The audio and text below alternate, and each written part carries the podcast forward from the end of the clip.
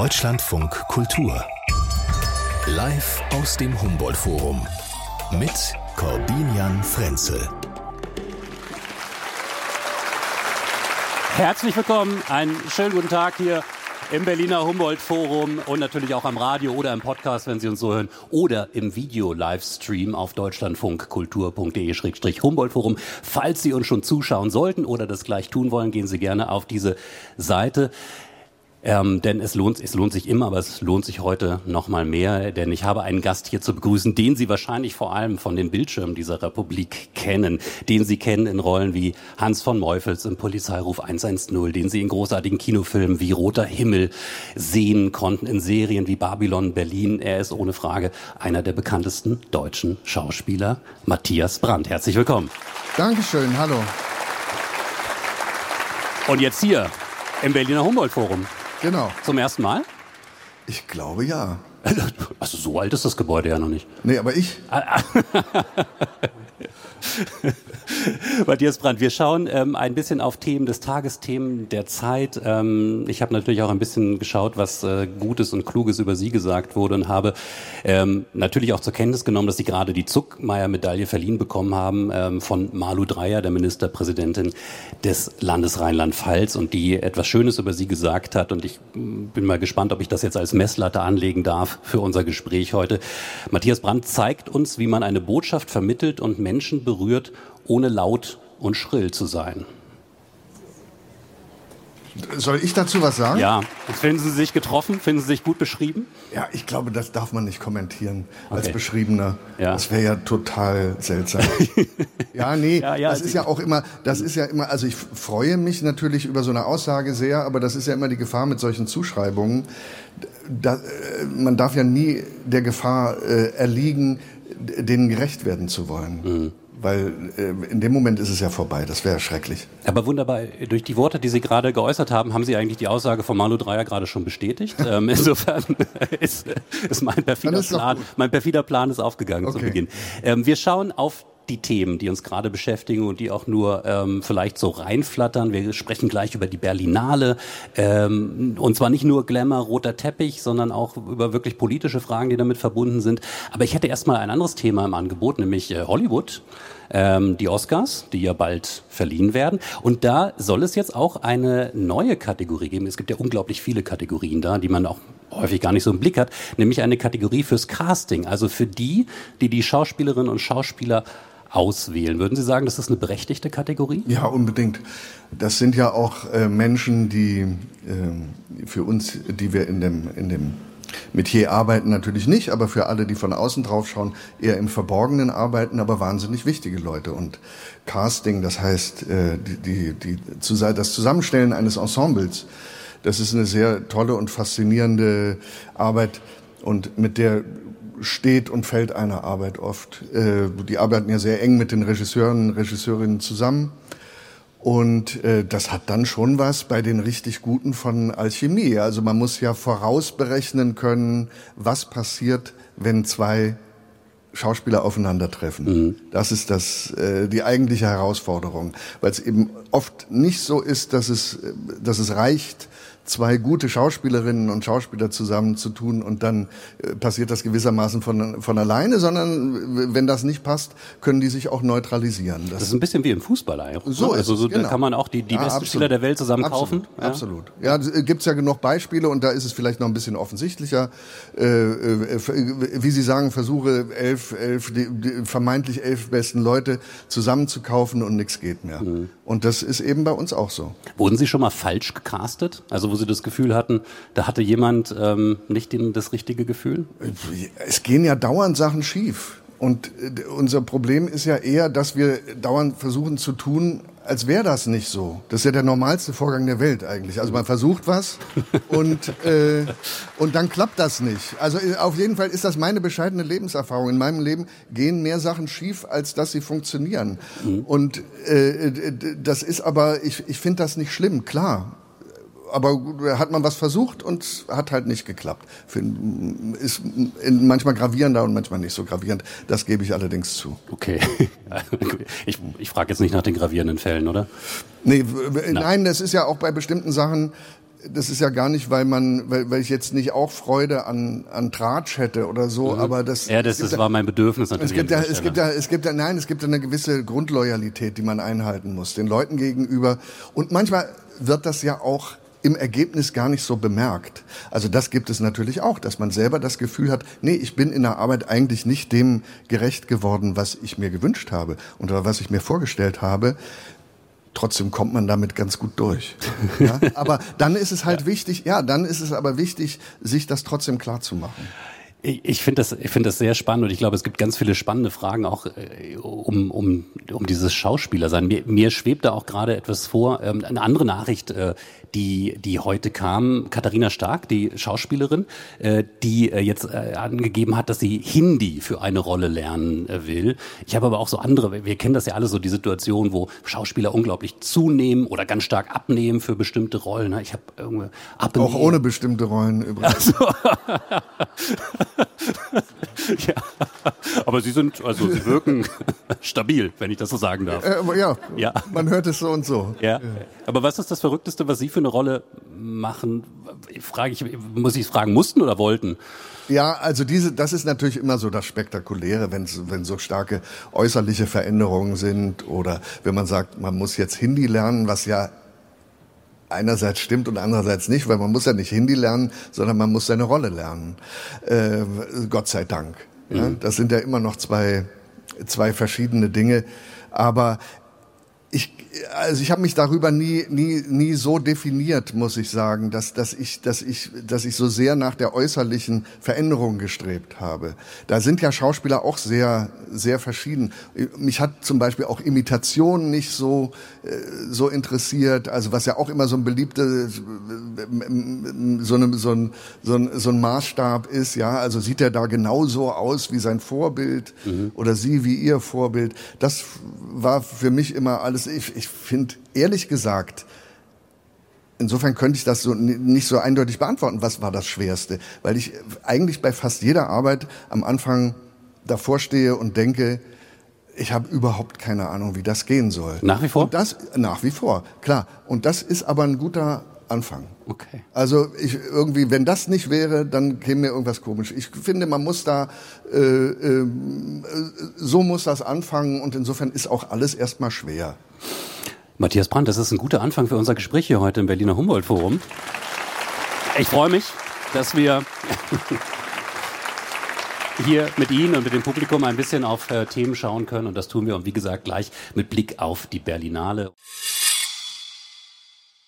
Die Berlinale steht vor der Tür ähm, und das ist natürlich einfach erstmal ein Kulturevent ähm, und eine ganz wunderbare Möglichkeit, ganz tolle Filme zu sehen. Meine ähm, eines meiner schönsten Erlebnisse der letzten Berlinale war, als ich Roter Himmel von Christian Petzold sehen konnte, äh, wo ein gewisser Matthias Brandt auch eine Rolle spielen durfte, mhm. nämlich als äh, ähm, Le Lektor, richtig, äh, des mhm. äh, etwas verstörten jungen Schriftstellers. Ähm, wir könnten ganz wunderbar über sowas sprechen, aber wir müssen auch ein bisschen politisch sprechen, denn äh, es gibt ein Politikum um diese Berlinale. Schon Anfang der Woche gab es so etwa 200 Schauspielerinnen und Schauspieler, die einen offenen Brief in die Welt gebracht haben, unterzeichnet haben, wo sie gesagt haben, wir möchten nicht, dass hier AfD-Politiker eingeladen werden, wie das üblich ist bei Berlinale Eröffnungsveranstaltung, weil es eben ja auch eine äh, vom Bund äh, finanziell geförderte Veranstaltung ist. Da werden Politiker der Bundestagsfraktion eingeladen.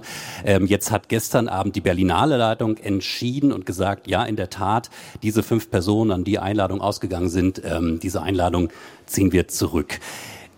Das ist die Situation. Okay. Äh, ich habe gerade ja schon diese Abstimmungsfrage hier im Publikum gestellt, die fiel recht eindeutig aus, dass das eine gute Entscheidung ist. Matthias Brandt, Sie haben diesen Brief äh, nicht unterzeichnet. Ich kenne den gar nicht. Sie Kennen Sie den Brief? Ich kenne ihn aus, genau, sozusagen. Ja, aber der ist meine, meines Wissens auch gar nicht äh, öffentlich zugänglich im Moment mehr. Mhm, das, äh, das müsste ich mal prüfen. Ja, gut, ich kenne ihn von Anfang der Woche. Die, die, Aussage ist ja relativ simpel ähm, und die, die Forderung, aber hätten Sie ihn denn, ähm, das ist ja auch immer so eine Frage, was erreicht einen, was erreicht einen nicht, hätten Sie den unterschrieben, wenn man gefragt hätte, Matthias Brandt, sind Sie dabei?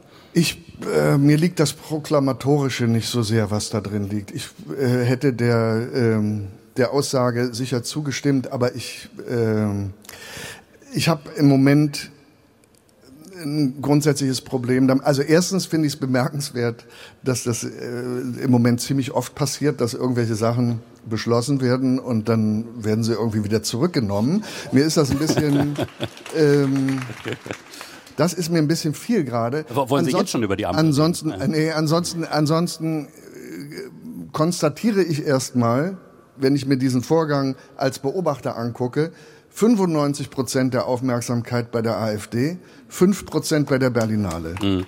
Das finde ich nicht gut. Ja. Äh, ja, also das, das, das, die, die Argumentation, dass das äh, gewissen ähm, äh, protokollarischen Gepflogenheiten entspricht, dass diese, es ist ja auch nicht, diese Leute sind ja nicht direkt von der Berlinale Leitung eingeladen worden, sondern es gibt ein bestimmtes Kartenkontingent, was äh, an die Senatsverwaltung geht, wenn ich das richtig verstanden habe, war für mich alles nachvollziehbar. Für mich wäre das so gewesen, also wenn das der Prozentsatz ist, ja, also da sitzen tausend Leute und fünf davon sind von der AfD. Dann wäre ich glücklich, wenn das überall so wäre. Das muss man ja auch mal ja. Äh, sagen. Ich wäre mit denen, äh, ich wäre mit denen klargekommen, insofern, als dass ich das gerne als Anlass genommen hätte, denen das vor Ort zu zeigen, was ich davon halte. Ich, ich finde, dies dauernd so tun, als gäbe es die nicht, als seien die nicht physisch vorhanden. Ich weiß nicht, ob das richtig mhm. ist. Aber ich nehme natürlich auch zur Kenntnis, dass es Menschen gibt, die sich davon, äh, die das mehr anfasst, als, als es bei mir der Fall ist, aus guten Gründen. Und die, die das nicht möchten. Äh, insofern, äh, ja, aber ich finde, das ist schon alles ein bisschen unglücklich gewesen im Ablauf. Ja, aber ich meine, was Sie sagen mit der Aufmerksamkeit, in der Tat, wir tun es ja jetzt auch. Wir sprechen darüber, sonst hätten wir möglicherweise über Filme gesprochen, über mhm. irgendwas anderes.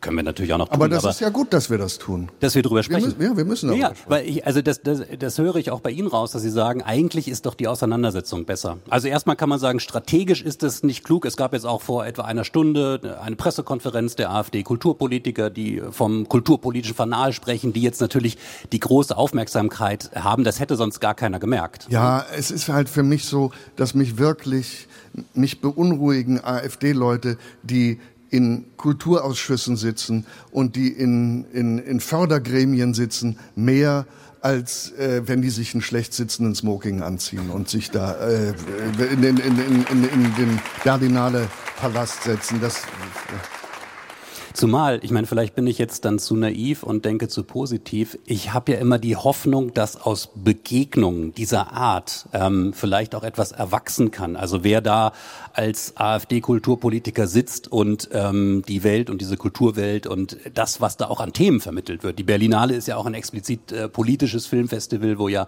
ganz häufig eben einfach auch äh, Dinge mitgegeben werden den Zuschauerinnen und Zuschauern dass das vielleicht sogar was auslösen könnte, aber das ist wahrscheinlich etwas naiv gedacht von mir. Weiß ich nicht. Das kann, also fehlt mir die Fantasie, aber ich, ich, ich würde das gerne so sehen wie Sie, sagen wir mal so. Ich würde, ich würde gerne mal äh, von Ihnen wissen, wobei ich weiß, dass das eigentlich eine, eine vermessen große Frage ist. Ähm, aber dazu neigen wir Journalisten ja manchmal, wenn wir gerade wissen, dass Leute viel im Land rumkommen, viele Menschen auch, ähm, äh, viele Menschenbegegnungen, Kontakte haben, wie sie das haben, dadurch, dass sie auf Tournee sind, dass sie Lesungen machen, dass, dass, sie, ähm, dass sie auf Bühnen stehen. Äh, empfinden, wie, wie, wie empfinden Sie denn, ähm, und das ist jetzt diese große Frage, die Stimmung im Lande? Ist die aufgewühlter, ist die aufgereizter? Sicherlich. Aber äh, das, das hat, glaube ich, sehr, sehr viele Ursachen. Es würde wahrscheinlich sogar den Rahmen dieser Sendung sprengen, das jetzt alles ergründen zu wollen. Aber man, wir leben doch im Moment grundsätzlich in einem Gefühl, irgendwas stimmt nicht. Und eigentlich, die Welt hat großen Reparaturbedarf gerade. Das ist äh, so. Und das betrifft ja ganz viele, äh, das betrifft ja ganz viele Aspekte. Und da ist jetzt sowas, äh, worüber wir eben gesprochen haben, eben nur ein, ein Teilaspekt davon. Aber es gibt eine große Verunsicherung und Beunruhigung. Das ist eindeutig festzustellen und ich glaube, es hat äh, unter anderem eben auch damit zu tun, dass die, die, die, die sogenannte Zeitenwende, die damals beschworen wurde, ähm, als der als der Ukraine-Krieg ähm, ausbrach, die, die, das, ich, ich würde diesen Begriff sogar jetzt äh, etwas anders noch anwenden, als er damals verwendet worden ist, weil ich glaube, dass wir wirklich in eine neue Epoche eintreten gerade. Mhm. wir verabschieden uns endgültig von der Nachkriegszeit. Es finden wieder Kriege statt. Ähm, es laufen Nazis rum bei uns offen und zeigen sich offen. Das ist ja alles, das hatten wir ja sehr, sehr lange nicht. Und wir haben, zumindest kann ich das für mich sagen, ich habe sehr lange in einem Zustand gelebt, wo die Trennung von politischem und privatem so klar und so klar möglich war. Also für mich, für mein Leben obwohl ich eine eindeutige politische Meinung meistens habe. Für mein Leben war es, das hat ja das nicht so unmittelbar tangiert, ob jetzt gerade die CDU oder die SPD regiert hat. So, und das, offenbar bewegen wir uns jetzt aber gerade in, in etwas hinein, was jetzt gar nicht mit diesen beiden Parteien zu tun hat, sondern, sondern darüber hinaus, weil sich auch diese diese Landschaft anders strukturiert, wo dieses, diese Trennung nicht mehr aufrechtzuerhalten ist. Und das geht aber nicht so schnell. Das, da kann man ja nicht einfach umschalten, wenn man jahrzehntelang in einem gewissen Aggregatzustand gelebt hat und jetzt ist offenbar ein anderer gefragt. Das, das, das äh, zieht auch erstmal eine Verunsicherung nach sich. Mhm. Aber also verstehe ich richtig, Sie sagen, man kann eigentlich nicht mehr ähm, unpolitisch sein. Man wird unweigerlich ähm, letztendlich in, in, ja, in die Situation gebracht, dass man sich verhalten muss. So ist mein Empfinden ja. im Moment. Ja. ja. Was ja was ja an sich erstmal eine, eine, gute, eine gute Sache ist. Also ich, ich, ich habe hier auch auf dem Tisch ähm, die beiden Bücher, die Sie geschrieben haben, liegen äh, unterschiedlich, aber doch äh, ähnlich in einer ähm, Beschreibung, Raumpatrouille und Blackbird, weil sie nämlich in diesen wenn Sie mir den Begriff erlauben, in diesen heilen 70er Jahren äh, angesiedelt sind. Ähm, die aber natürlich auch gar nicht so heil waren. Ne? Also ich meine, sie sind geboren ähm, we wenige Wochen nach dem Bau der Berliner Mauer, ja. ähm, haben das erlebt. Sie haben äh, in den 70er, 80er Jahren, 70er Jahren haben in nächster Nähe äh, sicherlich auch, aber auch natürlich als Zeitzeuge erlebt, wie dieses Europa hochgerüstet war, atomar ohne Ende. Ja, das heißt, wir hatten ja auch, und man hat es ja auch gesehen, damals waren sehr viele junge Menschen auch gerade politisiert. Ja, das stimmt. Also das mit der heilen Welt stimmt natürlich, glaube ich, auch nicht. Aber was natürlich der wesentliche Unterschied war, wenn, wenn man jetzt mal darauf schaut, auf die dort beschriebene Zeit, also späte 60er, frühe 70er Jahre, dann war, glaube ich, der große Unterschied zu heute, dass es sowas wie eine eindeutige äh, positive Vorstellung von Zukunft gab. Also man hatte das Gefühl, man hat in einem Gefühl gelebt, dass wir, wir, eine gute Zeit steht uns bevor. Mhm. Und heute leben wir ja in einem, mit einer gegenteiligen Empfindung. Und das ist ja auch wiederum Grund für ganz viel von dem, äh, was Sie eben benannt haben.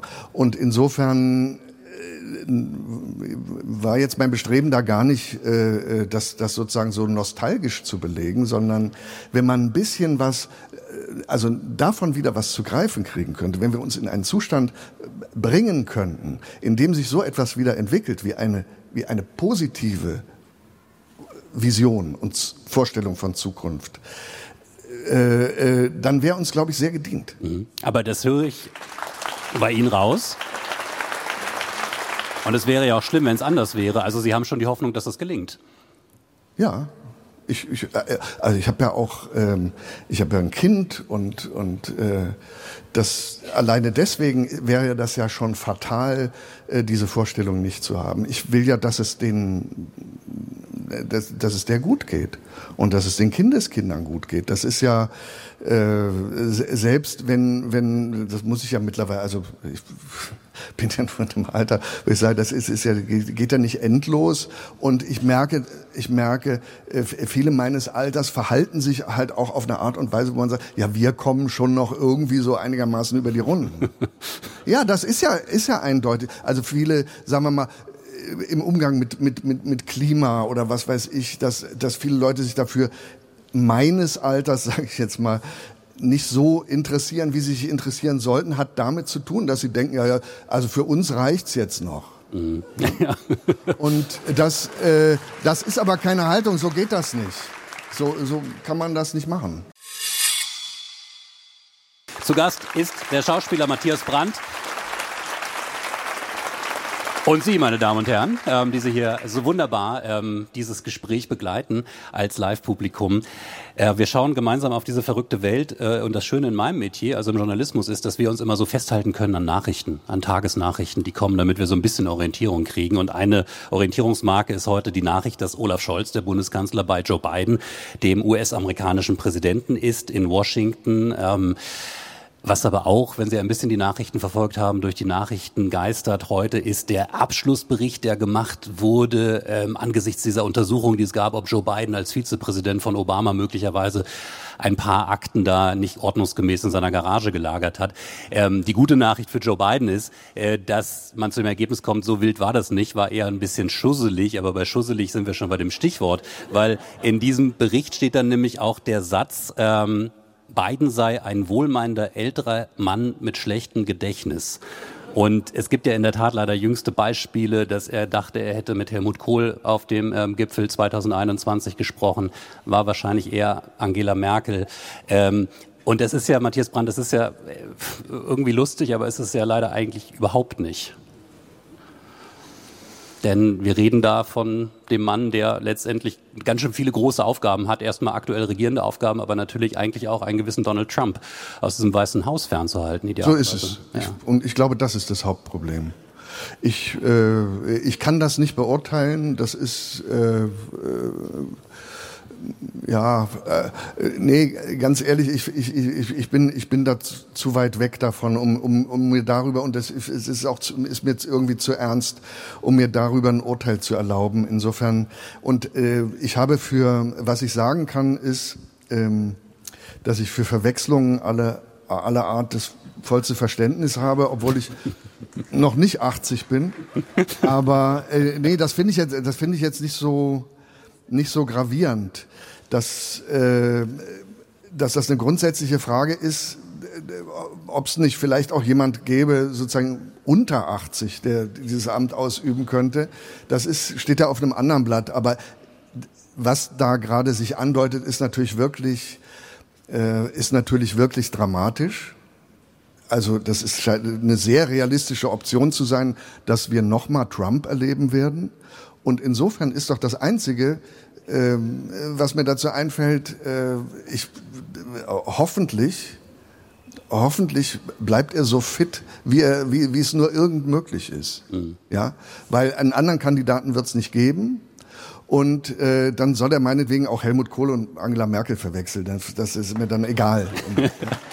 ich meine, man muss auch manchmal vielleicht auch ein bisschen äh, gnädig sein. Er hat wohl auch äh, Macron und Mitterrand verwechselt. Aber das ist jetzt erstmal phonetisch auch sehr nah beieinander. Und man muss ja auch mal bedenken, aus, den, aus der Perspektive der großen USA und aus der Perspektive eines langen, reichhaltigen Lebens sind es dann möglicherweise irgendwann auch nur noch Details.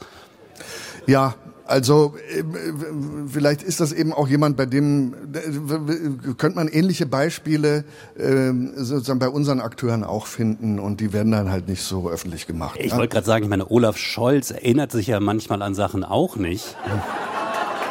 Wobei also das, diese Unterhaltung stelle ich mir interessant vor. Die werden übrigens heute nur eine Stunde miteinander reden. Finde ich auch mal interessant, so unter diesem Aspekt dieses Reisezirkus, der da stattfindet. Also die reden ungefähr so lange wie wir. Und ich habe irgendwie die gewisse Hoffnung, dass äh, das sozusagen politisch noch ein bisschen mehr rauskommt als bei uns beiden dann unterm Strich. Aber ja, das wäre äh, ganz gut. Ja. aber wenn dann wenn dann Olaf Scholz sagt, hey Joe, das ist übrigens also mit sich nicht dran erinnern, ist übrigens echt eine gute Methode. Ja. Aber nein, im Ernst, wir waren ja eigentlich gerade bei einem unglaublich ähm, ernsten Teil eben auch dieser dieser äh, Situation, die Sie beschrieben haben, wie wie die Zukunftshoffnung ähm, abhandengekommen ist, ist vielleicht ganz schön hart als Wort, aber nicht, nicht so präsent ist. Und die Frage, wer sie vermitteln kann. Und ich glaube, das ist eben auch ein Problem in dieser politischen Debatte. Dann können wir das Innenpolitische nehmen. Ähm, sie sagten, die Welt äh, muss dringend repariert werden. Wenn man das Gefühl hat, diejenigen, die das sagen, ähm, sind eigentlich nur auf dem populistischen Ende der Skala und die anderen sind ständig in einer Verteidigungshaltung und sagen, so schlimm ist es doch gar nicht und wir kümmern uns doch. Ähm, dass dadurch dann ganz viel sozusagen nicht ange politisch nicht angeboten wird. Also dass man sich sagt, gebt uns doch mal ein, ein Zukunftsszenario, eine Utopie ähm, aus der politischen Mitte heraus und nicht nur die Verteidigung des Status quo. Ja, Äh, das ist ja dann auch immer verbunden mit der Sehnsucht nach der Charismatikerin oder dem Charismatiker. Und die kann man sich ja nicht schnitzen. Also sie sind entweder da oder nicht. Mhm. Und man kann ja nicht den Betrieb einstellen, wenn sie nicht da sind. Insofern, also man wünscht sich das, aber, aber äh, sch äh, schauen wir mal. Also das ist, das ist, jetzt natürlich dramaturgisch der Moment, wo ich ähm, nochmal darauf hinweisen könnte, dass Sie der jüngste Sohn von Ruth und Willy Brandt sind. Hm? So, ja. Naja. Ach, Sie meinen, ich soll es machen? Ja. Darf ich, darf, darf ich Ihnen was an dieser Stelle gestehen? Ich, als ich als Raumpatrouille, ich glaube im Jahr 2015, 16, 16 rauskam, mhm. ähm, durfte ich für unseren geschätzten Sender Deutschland von Kultur ähm, beitragen zum, zum Adventskalender. Da dürfen dann Menschen äh, ein Buch empfehlen zu Weihnachten. Und ich habe ihr Buch empfohlen und habe dann ähm, diese unglaubliche Sensibilität, Feinfühligkeit ähm, äh, gelobt und noch einiges mehr. Und habe dann, wie das manchmal so ist im Journalismus, es musste noch eine, ein Schlussgedanke her und, mhm. und die Zeit lief und ich habe gesagt, ähm, wenn man sie liest und so erlebt, dann spürt man, ähm, was man vermisst in der Politik, dass es solche Personen wie Willy Brandt nicht gibt. Und habe dann wirklich ihnen mitgegeben, sie mögen das doch mal überlegen. Das hat sie wahrscheinlich nicht erreicht, dieser Gedanke. Ne? Na, das ist ja eine Begabungsfrage auch. Also ich wäre dafür total äh, ungeeignet. Aber ich stimme Ihnen natürlich zu. Bei meinem Vater war das natürlich absolut der Fall und ein ganz, ganz wesentlicher Teil des Erfolgs. Diese die, äh, die, die, diese Wirkung und diese, diese, sich, die, diese Angebot, was er äh, durch seine Person machen konnte. Und das ist, ähm, ja, ich kann mich da nur wiederholen. Das ist schade natürlich, dass es jemand Vergleichbaren im Moment nicht gibt, aber äh, wie gesagt, man kann, man kann sich das nicht schnitzen. Mhm. Also Sie, ich höre raus, Sie stehen Und das hatte ich auch. Ich, nein, nein, nein. Nee, also, nee, aber also ernst gefragt. Eindeutig das, an diesem mhm. Punkt dementieren. Ja. Aber hat Sie das, äh, darf ich fragen, hat Sie das ernsthaft? Also äh, Sie sind natürlich in einem, Sie haben gesagt, Sie sind ein politischer Mensch. Sie sind ganz offensichtlich in einem politischen Haushalt aufgewachsen. Ähm, wie, sagt man im Englischen, äh, äh, cross, cross your mind. Also kam dieser Gedanke irgendwann mal so zumindest auf, dass das Politische für Sie interessant sein könnte? Für mich war und ist das Politische also, immer interessant, aber nicht, ja, nee, das hatte eher den gegenteiligen Effekt. Mhm. Aber weil ich merkte, das hat aber dann eher was mit eigener Persönlichkeitsfindung zu tun und dem, wo ich so meinen Platz sehe, da habe ich gemerkt, nee, ich muss mich eher äh, auf Distanz begeben dazu. Sonst so. Und deshalb habe ich mich ja auch ganz lange sehr bewusst überhaupt nicht politisch geäußert, weil ich irgendwann merkte, das wird immer in so einen Zusammenhang gestellt, den es für mich gar nicht gibt und kriegte auch eine, also eine Bedeutung, die es ja nicht hat. Das ist ja, wenn ich da irgendeinen Quatsch rede, ist das dann noch größerer Quatsch aufgrund meiner Herkunft. Und da hatte ich einfach äh, äh, keine Lust drauf. Das ehrt sich. Ich meine, da gibt es andere, die das, äh, die da nicht so zurückhalten. Ich sind. weiß. Ja. ja. Darf ich nochmal anekdotisch was fragen? Klar. Also, ähm, hatten Sie denn mal einen US-Präsidenten zu Hause? Nee, meine Brüder ja, ich nicht. Okay. So, meine Brüder haben auch mal, ich, ach nee, das war aber, äh, das war Robert Kennedy, als der hier in, äh, hier in Berlin war. Der hat ihnen, glaube äh, der, der, der, der hat meinen Brüdern so, glaube ich, gar, glaube ich, eine Entschuldigung geschrieben für die Schule. Was relativ spektakulär war. Also, da war ich ein bisschen neidisch, aber ich war noch zu klein. Wir sind jetzt gerade schon so historisch, ähm, deswegen ähm, würde ich gerne noch etwas hinweisen. Es wird ein Buch, äh, ich glaube, dieser Tage erscheinen. 1974, eine deutsche Begegnung. Äh, mhm. Ronald Rengen schreibt das und er hat äh, für dieses Buch ähm, auch mit Ihnen unter anderem gesprochen und vor allem Fußballspielern. Ähm, dieses einzigen Spieles, das es gab zwischen der Mannschaft der BRD und der DDR, eben 1974, das ist ähm, gut, besser ausgegangen für die DDR, wenn ich mich richtig erinnere. Ne? Ja. Ähm, ja ich meine auch. Ja, darf man das sagen? Ja. Ähm, und ähm, ich, ich fand es interessant, äh, weil das, der Verlag kündigt das an mit, äh, mit der Aussage, ähm, äh, dass er, also auch mit dem Schauspieler Matthias Brandt gesprochen wurde, der damals mit zwölf Jahren seinen Vater Willy Brandt äh, in Fußballsachen beriet. ja, Fußball war meine Kernkompetenz damals.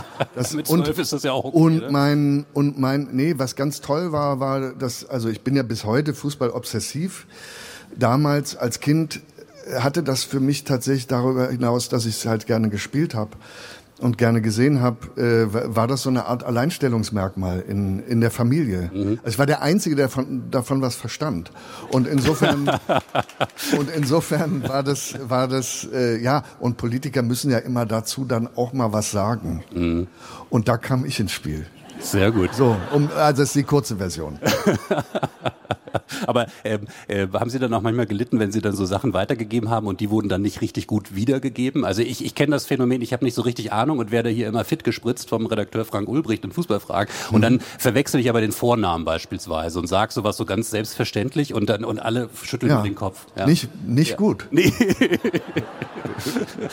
Deswegen habe ich auch gerade bei dem Thema, ich habe total auf den Zettel geguckt, dass ich nichts Falsches sage. Ja, aber sowas ist, äh, also ist ja sehr lange her, aber hm. sowas äh, ist meinem Vater ehrlich gesagt nicht passiert. Ich muss. Ist, es muss ja, es, das ist okay, es muss ja auch Qualitätsunterschiede geben. Ja. ja, ja, ja. Aber das haben Sie jetzt gesagt. Ja, Sie sind ja auch der Meister der Auslassung, würde ich sagen.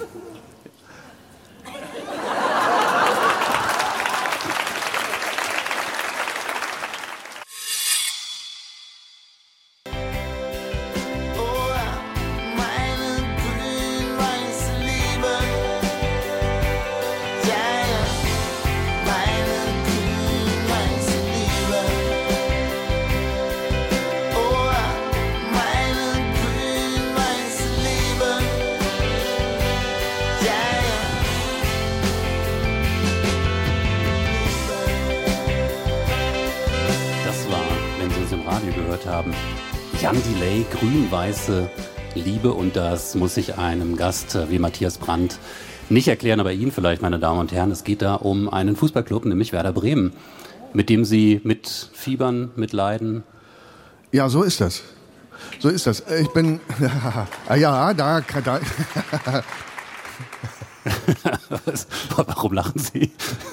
Das ist doch schön, wenn auch in Berlin Menschen klatschen, wenn sie äh, den Namen dieses Vereins hören. Es wird übrigens dieser Tage 125 Jahre alt, der Verein, und feiert ein schönes Jubiläum. Und äh, ja, ich, also jeder, der, der so einer Fußballobsession verfallen ist, kennt das ja. Das, das ist, das hat sehr starke irrationale Aspekte auch. Aber es bedeutet, also Fußball hat mir immer viel bedeutet und hatte immer eine wichtige Funktion für mich bei Werder Bremen bin ich gelandet, weil ich ähm, als ganz junger Schauspieler mal da in der Nähe am Theater engagiert war und da immer ins Stadion gegangen bin und ein paar sehr, sehr beeindruckende Abende erlebt habe. Und dann hängt man da irgendwie mit drin. Die Frage übrigens, warum sind Sie Fan von der und der Mannschaft oder von der und dem, dem, dem Club?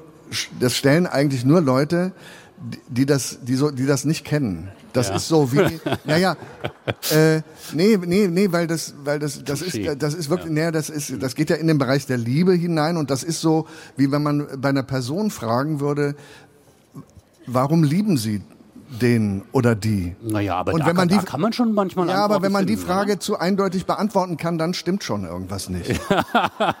Finde ich. Ist zumindest äh, meine Meinung dazu. Meine Frau ist heute hier. Ja, ähm, sehen Sie. Ihre auch? Nein. Ne? Nein. Matthias Brandt, ähm, Sie sind bald wieder zu sehen, nämlich im ZDF. Er sagt, sie sagt, das ist ein Film ähm, nach einem Drehbuch von Ferdinand von Schirach. Ein Vergewaltigungsfall, ähm, mal ganz knapp erzählt, eine prominente Fernsehmoderatorin, die eine langjährige Affäre hat mit einem ihrer Gäste, also ich glaube, man kann sich so ein Sonntagabend 21.45 Uhr Format vorstellen, ähm, einem Unternehmer, ähm, eine Affäre, die zu Ende geht und man weiß am Ende nicht ganz genau wie. Hat er sie dann wirklich in dieser letzten Begegnung vergewaltigt ähm, oder ist es der letztendlich aus verletzten Gefühlen heraus äh, geschehene Racheakt dieser Frau gegenüber dem Mann? Und Sie sind der ähm, Anwalt, Sie spielen den Anwalt des Opfers. Und jetzt habe ich Sie gerade schon erwähnt, meine Frau, ich, wir hatten die Chance, das schon mal vorab zu sehen. Meine Damen und Herren, Sie müssen noch warten, ich glaube bis zum Jahr, bis zum 26. Februar. Äh, meine Frau sagte, als ich gefragt habe, wie war Brandt, sie meinte, ähm, ja, gut, brillant wie immer, aber sehr unsympathisch. Aber er sollte wohl auch so sein. Naja, also wie, ähm, äh, wie Sie richtig sagen, spiele ich den, den Anwalt des Opfers, äh, genauer gesagt den Anwalt der Nebenklage in dem Fall und es ist ja nicht die, die vordringliche Aufgabe eines Anwalts. Also wenn ich mir einen nehmen würde, wäre, glaube ich, nicht mein Hauptkriterium, ob der jetzt besonders nett ist, sondern äh, das, das fand ich an der Aufgabe übrigens auch tatsächlich interessant. Das ist ja, das ist ja toll an dem, was ich mache, dass ich immer so in, in, in andere Berufe reingucken kann mhm. und mich zumindest eine Ahnung davon kriegen kann, wie das ähm, wie, wie das wohl so sein muss, äh, so, ein, so, so was ganz anderes zu machen und einen ganz anderen Beruf auszuüben, als ich den habe. Und ähm, da war das ganz eindeutig, dass, dass diese, diese Anwälte vor allen Dingen, wenn sie es wenn sie es schon lange Zeit machen, sozusagen mit sämtlichen Mitteln da arbeiten, um das auf ihre Seite zu ziehen und für, für ihre Mandantin, ihren Mandanten das Bestmögliche rauszuholen. Am Ende kommt dann hier in dem Fall vielleicht raus, dass das nicht besonders sympathisch ist. Das ist aber demjenigen, äh, der das da, äh, also ich sage jetzt mal meinem alter Ego, meiner Rolle, äh, glaube ich, ziemlich egal, ob, mhm. der, ob, der, ob der nett ist, ob der sympathisch ist. Mhm. Wie ist das? Äh, ich ich finde das interessant, was Sie gerade gesagt haben mit dem Eintauchen in andere Berufe. Sie mhm. haben ja mhm. jetzt auch wirklich schon einige Rollen gespielt in Ihrem Leben. Äh, Sie waren lange auch Polizeiruf 110-Kommissar. Also hat man dann irgendwann auch das Gefühl, vielleicht sogar eine gewisse Hybris, dass man denkt, ja, ich weiß schon, wie das funktioniert, weil ich habe mich ja reingedacht. Oder anders gefragt, wie, wie intensiv muss man sich dann reindenken? Also ja, muss man schon. Äh, das wäre, glaube ich, bedenklich, wenn man das Gefühl hätte, man würde davon, man würde sich da jetzt wirklich auskennen. Aber so Fälle gibt's ja, glaube ich, von Berufskollegen von mir, äh, die dann auch. Ähm, die, die ermitteln dann auf einmal. Nee, ja. ich habe mal, ich habe, nee, wahrscheinlich gibt's sowas auch. Aber ich habe irgendwo mal gehört, dass, äh, dass, zum, dass Klaus-Jürgen Wusso, glaube ich, auch mal zu Ärztekongressen dann gekommen ist. Und und das, äh, naja, also ich weiß ja nicht, was noch kommt. Ja. Aber ich hoffe, äh, ich hoffe, dass das eher nicht so in, in, in so eine Richtung geht. Aber es ist natürlich wahnsinnig spannend, wie ich eben schon versucht habe, kurz zu beschreiben, weil man das, das, es gibt ja so für mein Empfinden immer so wahnsinnig viele Leben, die man eben nicht lebt. Also man lebt das Leben, das man lebt und ganz viele andere lebt man ja aber eben nicht, weil man an bestimmten Kreuzungen so abgebogen ist und nicht anders. Und ich habe irgendwie die Möglichkeit, natürlich durch sowas äh, mir so so äh, mal kurz in Alternativleben reinzugucken. So empfinde ich das. haben Sie dabei schon mal einen Beruf entdeckt, wo Sie gedacht haben, ach, das wäre eigentlich auch interessant geworden? Nee, eigentlich nicht. Ja? Eigentlich ist das schon richtig, dass ich okay. das mal, also ich, ich, ich habe jetzt wirklich, mein, mein Bedürfnis irgendwie Polizist zu sein, ist jetzt, ist, ist nicht so wahnsinnig ausgeprägt, obwohl ich das gerne gespielt habe und mhm. gerne, gerne gemacht habe. Aber ich habe mich, mal abgesehen davon, immer ein bisschen gewundert, dass das bei uns so einen Stellenwert hat. Also dass das ja, das wurde ja zeitweise, so Fernsehkommissar ist ja sowas wie ein Ritterschlag. Also als ob das sozusagen das Erstrebenswerteste für einen Schauspieler überhaupt wäre, einen Polizisten zu spielen. Mhm.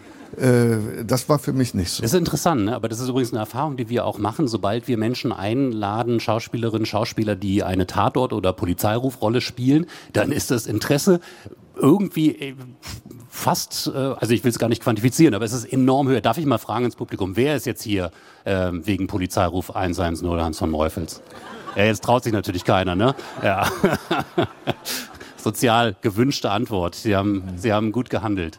Ähm, Matthias Brandt, äh, wir, wir sprechen auch über diesen Film. Erstens, weil er wirklich ein sehenswerter Film ist. Das kann ich Ihnen, äh, kann ich Ihnen anraten, dass Sie sich da Ende Februar ähm, in der Fernbedienung für das ZDF entscheiden. Es gibt dann auch eine Dokumentation dazu und Dokumentation bedeutet ja eigentlich auch schon, da ist ja auch ein Thema, das verhandelt wird, das ja ähm, nicht einfach nur irgendein Spielfilmstoff ist, sondern ja einfach ein gesellschaftliches Thema. Wir haben das gerade die Tage erlebt. Ähm, auch wieder verbunden mit einem Streit, ähm, letztendlich die Frage, wie bewerten wir eigentlich ähm, Vergewaltigung? Muss das europäisch geregelt werden, ja oder nein? Es gibt da jetzt eine EU-Richtlinie, die sich ähm, gegen häusliche Gewalt und Gewalt gegen Frauen insgesamt richtet, mit verschiedensten Maßnahmen gegen Mobbing, gegen Stalking.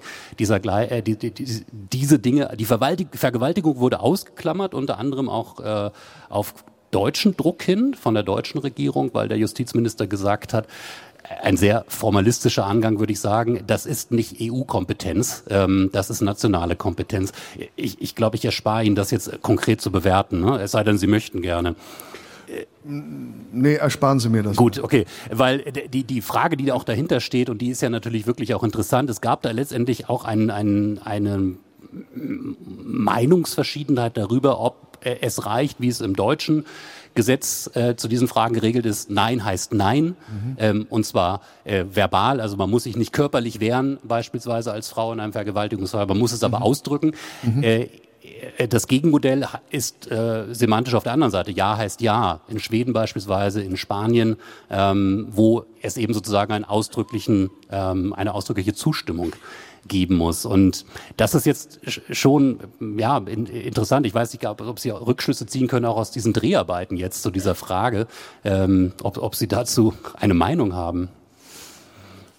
Ich habe dazu eine, ja klar, aber das, äh, also was man jetzt erstmal konstatieren kann, auch schon aus dem, wie Sie darüber berichten, ist, dass es eben, dass, dass es unheimlich kompliziert ist und komplex und äh, dass es sich lohnt, so gründlich wie möglich da drauf zu gucken und das ist ja nicht, äh, selbst wenn es diese Auseinandersetzung, ich glaube, die Zahl derjenigen, die Vergewaltigung bagatellisieren wollen, ist jetzt nicht so wahnsinnig groß. Man kann ja auch mal Leuten einfach unterstellen, dass sie sich darum bemühen, eine bestmögliche Regelung zu finden dafür. Bei, was, was den Film angeht, um dann noch mal kurz ähm, drauf zurückzukommen, da ist ja, das ist ja in gewisser Weise eine Versuchsanordnung und, und ich, ich mochte das auch ganz gerne, schon als ich das Drehbuch gelesen habe. Das ist ja eine Geschichte mit einem offenen Ende. Wir wissen am Ende nicht, wie, wie es gibt kein Urteil. Mhm. Ähm, es gibt nur diese beiden Aussagen, die gegeneinander stehen und ich, ich bin dazu aufgefordert, als Betrachter mir mein eigenes Urteil zu bilden dazu. Das hat mir, das hat mir sehr gefallen daran. Und deshalb ist es jetzt so für mich, wenn ich, wenn ich, wenn ich mich dazu äußere, dass ich zwar eine eindeutige Haltung habe dazu, ich möchte die aber nicht vorgeben, weil das gewissermaßen die Absicht des Films konterkarieren würde, äh, ähm, dass, dass das wirklich dem, dem Betrachter anheimgestellt wird. Aber das ist natürlich äh, das ist ein Riesenthema und ich, für mich, weil Sie fragten, ob das für mich was ausgelöst hätte mit diesen, mit diesen Dreharbeiten oder ob es mich berührt hätte, natürlich schon. Das ist ja auch wiederum, womit wir wieder bei etwas sind, wo wir eben gesprochen haben, äh, Dingen, denen ich begegne in meinem Beruf, das ist, das ist halt toll, ne? dass man sich so dann eben auch sehr in Dinge reinbegibt und mehr darüber erfährt, wie man es auf eine andere Weise sonst vielleicht gar nicht täte. Mhm. Ich meine, das ist ja die Besonderheit auch bei den äh, von Schirach Stücken und und äh, Verfilmungen, die man dann zum Teil schon erlebt hat, dass wir dass wir ja da so diese großen gesellschaftlichen und und total auch moralischen Fragen auf den Tisch kriegen und eigentlich ja ähm, die Uneindeutigkeit und Ambivalenz äh, letztendlich manchmal vielleicht das größere und stärkere Gefühl ist, äh, das zurückbleibt, als, als die klare Verortung. So, Genau. Jetzt war bei den, ähm, soweit ich das in Erinnerung habe, war es ja bei früheren ähnlichen äh, äh Schirach-Filmen so, da wurde ja immer abgestimmt am Ende. Das ist zum Beispiel was, was mir lag das nicht so. Das ist jetzt in dem Fall, das ist jetzt in dem Fall anders, aber ähm, nee, ich fand das schon sehr interessant. Es ist ja nicht zuletzt auch eine Geschichte, äh, eben nicht nur über einen Fall, also es ist nicht, äh, das, das läuft, da läuft man ja immer Gefahr, dass das so ein bisschen Zeitungsartikel mit verteilten Rollen sind. Das mag ich dann nicht so an, an Filmen, sondern, sondern es äh, ist tatsächlich eine, eine, eine gute psychologische Erzählung, die da geliefert wird. Und äh, Nee, insofern war, war eine schöne Arbeit, habe ich gerne gemacht. 26. Mhm. Februar im ZDF, ähm, da werden Sie es sehen können. Er sagt, Sie sagt, ähm, Matthias Brandt, ich schaue ein bisschen auf die Uhr. Die ich merke schon. Radio. Sie merken das? Ja. Mhm. das, also eigentlich soll mein Job so äh, vollzogen werden, dass das die Gäste nicht merken. Hat nicht geklappt. Nee, es hat nicht geklappt. Aber Sie sind einfach auch wirklich ein unglaublich äh, aufmerksamer Gesprächspartner. Ähm, ich hatte ja sowieso auch, das bekenne ich jetzt noch zum Ende, ein bisschen die Sorge, dass so dieses grob schlechtig journalistisch äh, moderative Handwerk, wie ich es beherrsche, letztendlich ähm, den feinen Beobachtungen und, und Weltbetrachtungen eines Matthias Brandt nicht gerecht wird. Also das, das hat mich wirklich, dieser Gedanke hat mich umtrieben. Jetzt ähm, habe ich natürlich die Vorlage geliefert, dass Sie jetzt was unglaublich Nettes sagen können. Sie können aber auch wieder natürlich diese Aussparung machen, die Sie schon bestens geübt haben. Nee, nee, ich finde das, aber jetzt haben Sie das nicht mehr, das Gefühl. Ich bin ein bisschen beruhigter. Ja. Aber die, die, die, äh, wie haben Sie vorhin gesagt, mit, äh, mit, mit, Blick auf das mögliche nächste Buch? Ähm, man hört es so und so. Man hört es so und so, ja. Also ich kann Ihnen dazu Folgendes sagen. Meine, und zwar meine beiden Eltern hatten bis an ihr Lebensende als Berufsbezeichnung in ihren Pässen Journalist. Mhm. Das waren beides gelernte Journalisten und ich bin mit dieser Haltung und dieser, dieser Denkweise aufgewachsen und es ist mir sehr, sehr vertraut. Ich bin gerne hier gewesen. Matthias Brandt. Dann bleibt mir nur, Ihnen an dieser Stelle ganz herzlich zu danken